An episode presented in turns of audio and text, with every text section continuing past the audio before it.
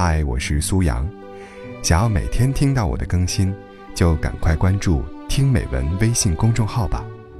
微信搜索公众号“听美文”三个字，就可以找到我了。每天晚上八点，我在那里等你。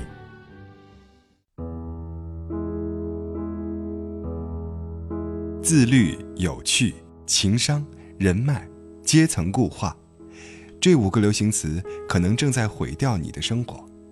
第一件，深信阶层固化。这几年“阶层固化”这个词非常火。我家楼上一个哥们儿特别好玩，读了热门文章《阶层上升通道的大门即将关闭》后，便经常开长辈们玩笑。爷爷来玩，他就怼爷爷：“你当年干嘛去了？咋不参加红军呢？”要是你当年参军，我家至于这样吗？爸爸来玩，他就怼爸爸：“你当年干嘛去了？咋不下海创业呢？要是当年你下海，我家至于这样吗？”前几天我在电梯里碰到他，他感叹：“现在阶层固化，寒门再难出贵子了，出身不好你就得认命。”这两年媒体大肆鼓吹阶层固化，让很多年轻人学会了认命。人与人的不平等从卵巢就开始了，都说性格决定命运，屁，出身才决定命运。努力有什么用？我们拼命努力的终点，不过是别人的起点。很多人就这样放弃了努力，开始整天抱怨爹妈和社会。中国到底现在存不存在阶层固化呢？当然，但我想说的是，阶层固化从来不是只有现在有，而是自古以来的每个朝代都有。历史学家钱穆早就做过分析，在中国历史上，阶层大洗牌一般都发生在改朝换代成为权贵的那一两代人，随后便开始慢慢出现阶层固化，越往后越严重，直到改朝换代。也就是说，阶层固化是和平年代的必然产物，是优胜劣汰的必然现象，任何朝代都无法避免。那是不是只有中国才存在阶层固化呢？非也，著名英国媒体 BBC 做过一个人生七年纪录片，他们用四十九年跟踪一群不同阶层的孩子，最后揭露了一个残酷现实：穷人的孩子绝大部分仍是穷人，富人的孩子绝大部分仍是富人，阶层在代际间得到了传承。你看，不仅是中国，任何国家都存在阶层固化。那是不是阶层固化后就没有上升通道了呢？非也，新东方创始人俞洪敏写过一篇《相信奋斗的力量》，文中讲了他一段经历。高中时，他的老师对全班同学说：“你们在座的没有一个能考上大学，以后一定都是农民。”很多同学就这样相信了，不是中途退学，就是考一次就放弃了。但是俞洪敏不相信阶层会永远固化，他只相信努力和奋斗终会有回报。所以考了一次不成就考第二次，考了第二次不成就考第三次，最后终于考进北大，人生从此改变。哈佛大学做过一个著名的人生影响跟踪调查，对象是一群出生环境和智商都差不多的年轻人。结果调查发现，百分之二十七的人没有理想，生活没有目标；百分之六十的人理想模糊，生活目标模糊；百分之十的人有理想，制定了短期规划。百分之五的人有理想，制定了清晰的长期规划。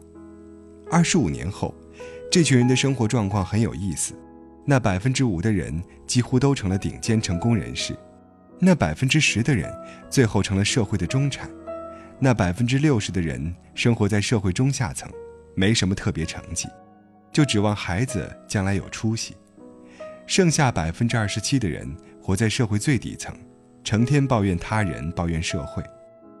这个调查证明了，无论阶层怎么固化，总有百分之五的穷人可以突围而出。所以，我们不能因为抱怨而失去了行动的能力。如果你总是抱怨晋级困难、没得拼了，那不是因为社会的上升通道关闭了，而是你自己选择了停滞不前。第二件，深信人脉。这十年，人脉这个词更火。去书城，你就会发现到处是这样的书。人脉就是钱脉，关系就是实力，人脉就是最大的生产力。在微信朋友圈，类似的文章也无处不在。人脉是麻烦出来的，好生活离不开好人脉，人脉的流向决定命运的走向。在这样的书籍、这样的文章鼓吹下，很多人非常热衷于社交活动，希望能够建立良好的人脉。热衷社交就能建立人脉吗？非也。讲两个故事你就明白了。作家李尚龙写过一个故事，他的一位朋友在成名之前，给一个很大的报社投过稿。可每次投稿都石沉大海，一年后，他的书意外大卖，那家报社的创办人竟亲自来找他约稿。如今他们两个关系很好，因为一个需要卖书，一个需要好稿子。有人问：“你为何和这家报社的关系那么好呢？”他说了一句：“等价的交换，才有了等价的友谊。”李尚龙自己也是如此。上大学时，他酷爱社交，参加了三个社团。只要有活动，就会去打个酱油，看到谁就逮住谁留存下电话。可是，一遇到急事，他想找人帮忙时，打遍了电话也没人愿意接招。后来，他终于成为名人后，遇到什么事打电话就应者云集了。这时他才懂得，只有关系平等才能互相帮助。你自己不牛逼，认识再多牛逼的人也没有用。严小先生说过一个故事，他的一位朋友在某公司做企业顾问，说白点儿就是拉老板过来交钱上课。他很勤快，每天跑四个客户，没用多久，他就和准客户们熟得不行了。但整整六个月，他才成交了寥寥几单。当他心灰意冷地将客户名单交给老板后，不到两个星期，就惊讶地发现。很多以前自己没搞定的客户都来报名上课了，他跑去问老板：“你怎么两下就搞定了？”老板说了这样一段话：“谈业务不是只要关系好就可以了，最重要的是要让对方可以获得交换价值。比如那个做门窗生意的赵总，我手上有几个楼盘开发商客户，我承诺只要他报名就帮他对接开发商。”一单工程就过千万，这几万培训费算什么呀？我能做成，是因为我有资源可以交换。严小的朋友从此明白了一个道理：人脉的基础是你的利用价值，你的利用价值越大，别人就越会帮你。读完这两个故事后，你就知道现在很多人经营人脉的方式有多可笑了。他们在经营人脉时，痴迷于为人处事之道等社交技巧。习惯往外求，求资源、求渠道、求关系，但最后呢，一切都是然并卵。等到要用人脉时，发现谁都指望不上。热衷于社交活动、经营人脉的人，其实一点都不懂得社交的本质。社交的本质是什么呢？有效交换。正如德鲁克所说：“如果一段交往不能给你带来丝毫利益，就会被你本能的舍弃。”也就是说。想要建立稳定的人脉，你必须能给对方提供有效的利益。要么你能提供有效的物质利益，要么你能提供有效的精神食粮。胡吃海喝那一套根本不管用。所以，聪明的人往往不会热衷于社交，因为他们懂得，人脉不在别人的身上，而是藏在自己身上。唯有自己变得强大，才能获得有用的人脉。所以。他们放弃了百分之九十九的无用社交，转而全力提升自己。我若盛开，蝴蝶自来。最大的人脉就是我们自己。我们只有成为自己的贵人，别人才会成为我们的贵人。第三件，深信情商。这两年，“情商”这个词天天出没在微信朋友圈。情商比你的智商更重要。情商是决定人生成功与否的关键。你可以没有高智商，但不能没有高情商。情商似乎成了一种万能药，凡事只要吃上几颗情商药，问题便能迎刃而解，药到病除。于是，提高情商变成了一门大家趋之若鹜的课程。情商真的那么万能吗？未必。比如《欢乐颂》里面的樊胜美，樊胜美的情商可比安迪高多了。她是深谙办公室政治和人情世故的 HR。时不时就对邱莹莹和关雎尔指点江山，给出的建议也总是恰到好处。而安迪呢，情商其实并不高，他不爱与人周旋，处事简单直接，处处透露着高人一等的气息，令人难以亲近和接近。但情商低的安迪为何活得八面来风，而情商高的樊胜美反而四处碰壁呢？说明有一样东西远比情商重要，那就是实力。很多人在问，我该怎么来提高情商呢？我会回答他们两句话：第一句，实力比情商更重要。作家晚晴在上海一家公司实习时，老板从华尔街挖来一位大牛，大牛情商低，为人处事直来直去，他的人生字典里就没有委婉和情面这两个词。只要他不认同，就会直接给你指出来，并且言辞犀利，往往说的听者面如死灰。哪怕是面对老板，可结果怎样呢？老板会自嘲说：“越牛逼的人越有脾气，身为老板要有容人之量。”而且，老板还打算给他特权。可大牛毫不领情地说：“你这样做不对，规矩要适用于每个人，谁都不能例外。你要是分人，就不是一个好老板了。”这么一个不给人留情面的人，同事们是不是讨厌死他了呢？婉晴说：“不不不，我们都很喜欢他，因为能从他身上学到真东西。你看，职场上最终决定话语权的不是情商，而是一个人的实力。提高实力比提高情商重要的多。实力不够，情商再高也是白搭。不知道大家有没有注意到一个职场现象？”就是当你不够牛逼的时候，你会发现周围有太多情商低的人，而且变着花样向你秀下限，你简直怀疑生活的是地狱还是人间。但是当你牛逼的时候，你会发现周围情商低的人一下就消失了，个个都对你客客气气、恭恭敬敬。是大家的情商都提高了吗？当然不是，而是你变牛逼了。第二句。没必要刻意去追求高情商。德国的心理学家米里亚姆研究发现，高情商的人容易患取悦病。作家温度的朋友莎莉就患上了这种病。在领导眼中，莎莉是一个有眼力劲儿的好员工；在同事眼里，莎莉是一个热心肠的好伙伴。公司上上下下的关系，她都维护得很好。只要大家有什么需求需要，他定会跑腿帮忙，毫无怨言。莎莉，帮我改一下 PPT 吧。莎莉，帮我改一下文案可以吗？纵然心中有一万个 no，但他总有本事在最后破口而出时变成 yes。最终有天晚上，他给温度发了微信说：“真想从楼上跳下去呀。”温度立马赶过去问他：“怎么了？”莎莉说：“为了维护好形象，我活得太累了。”米里亚姆说。情商高的人习惯优先满足别人的需求，而非自己的需求。他们往往对别人的需求高度敏感，对自己的内心感受却置若罔闻。所以，一个人实在没必要刻意的去追求高情商。刻意追求高情商的人，往往都会染上一定程度的取悦病，不仅会损失很多时间精力，还会弄糟心情。我反而更推崇钝感力。所谓钝感力。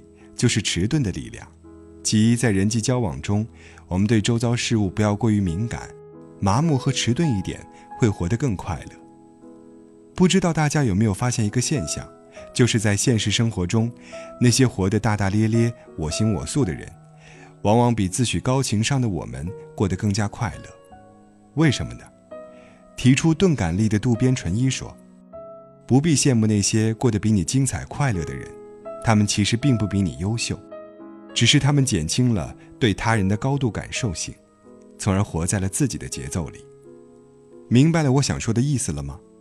我们中国人已经活得够没有自我了，如果再用压抑、委屈自我的方式去换取高情商，实在有点得不偿失啊！我们应该明白，取悦自己远比取悦他人重要。第四件，强迫自律。首先声明，我不是反对自律，自律重要吗？当然，但我想说的是，为什么很多人没办法自律呢？我有一个朋友，上半年嚷着减肥，但他坚持十天就破功了，天天吃素食受不了了。他知道减肥需要自律，减肥就是做好两件事，一是迈开腿，二是管住嘴。你看，他深知减肥的秘诀，但他就是无法在这两件事上做到自律。臣妾做不到啊！为什么那些想依靠自律来改变的尝试，大多数都失败了呢？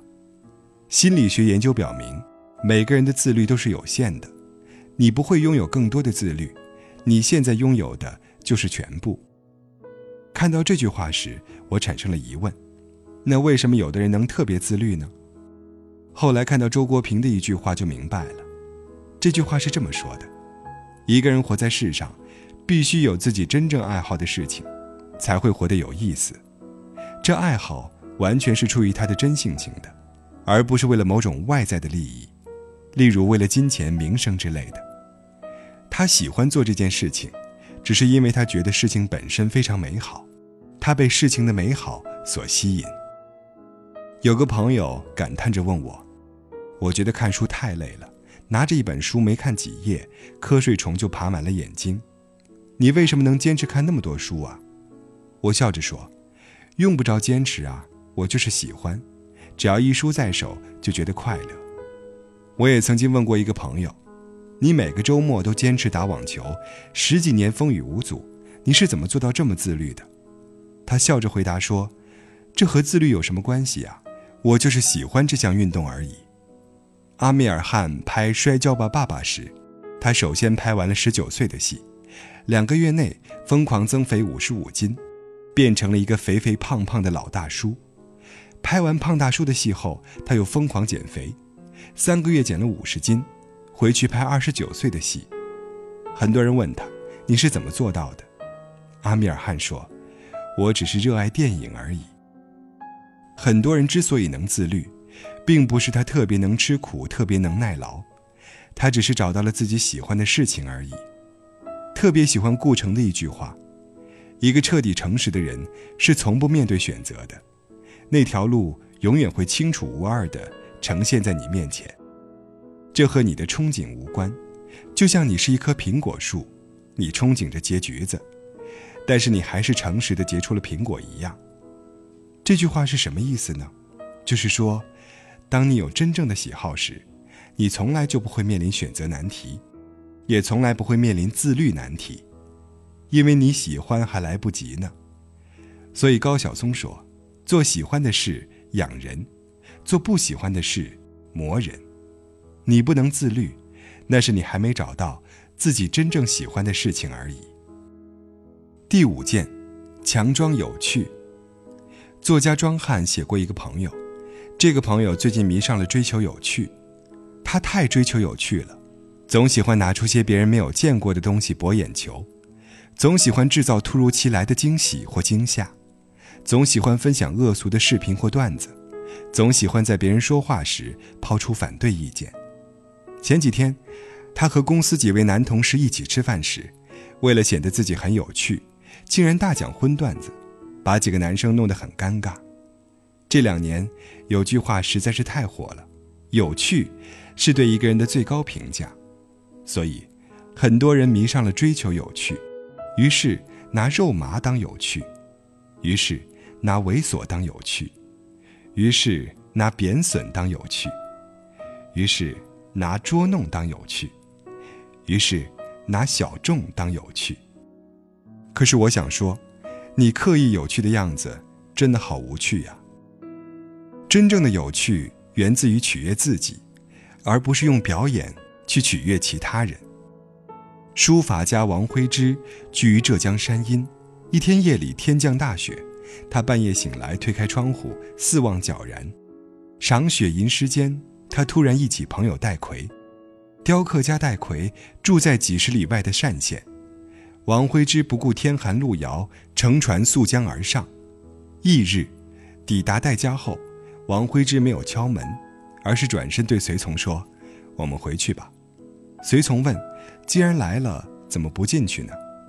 王徽之答：“乘兴而行，兴尽而返，何必见待？”你看。这才是真正的有趣，活得有趣，是因为生活态度有趣，而不是为了取悦别人的伶牙俐齿。明朝金圣叹被判处死刑后，披枷带锁，岿然立于刑场上。他喝了一碗热酒后，对刽子手说：“请第一个斩我的头。”刽子手说：“凭什么？”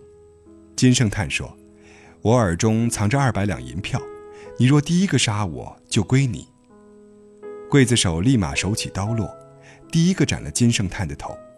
金圣叹耳朵里滚出两个纸团，刽子手打开一看，气得差点吐血。一个写着好，一个写着疼。金圣叹至死也这么反童话，你看，这才是真正的有趣。活得有趣，是因为人生哲学有趣，而不是社交场上的插科打诨。有趣本来是很私人化的东西，它是指你的生活态度或人生哲学特别。别人通过你的活法对生命有了新的感悟，或者说通过你的活法看到了更宽阔的世界。所以才会觉得你活得有趣，但现在呢，有趣被异化成了取悦别人的一种工具。我通过什么技巧让别人高兴呢？我通过什么技巧让别人觉得我有趣呢？当有趣不是为了取悦自己，而是变成了取悦别人时，这样的有趣实在是无趣的很呢。你从我要成为有趣的人开始的那一刹那，你就已经趋向于无趣了。刻意去找的东西，往往是找不到的。喇嘛哥写过一个趣人，他同学吉亚，有一天，他们两个去学校食堂偷猪蹄，正当得逞之际，不幸被厨师活捉。吉亚比我更怂，一滩烂泥，认错态度超级肉麻。我当时从心底里瞧不起他，默默地骂他怂宝，心情坏到极点。搞笑的事情在后面，曲终人散后。怂包吉亚，居然从袖筒里掏出半拉猪蹄子，一本正经地安慰我说：“哼，好汉不吃眼前亏。伟大领袖毛主席教导我们，吃饱了才有力气反思。”我现在都记得吉亚那张糊了猪油的笑脸，特别像舞台上的小丑。关键是他特别庄严的吃相，都忍不住要笑出声来了。那天，我们两个好汉喝着凉水，吃着猪蹄。打着饱嗝，瞬间就把自己的丑事原谅了。去年，我们三十年同学聚会，几乎所有人见面都在问：“吉亚来吗？”我和吉亚开玩笑说：“你活得最成功，人们都想你呀。”大家为什么都想念吉亚呢？不是因为吉亚有一副伶牙俐齿，而是因为他的人生活法和生活态度感染了别人。真正的有趣，来源于取悦自己。而不是绞尽脑汁的去取悦其他人。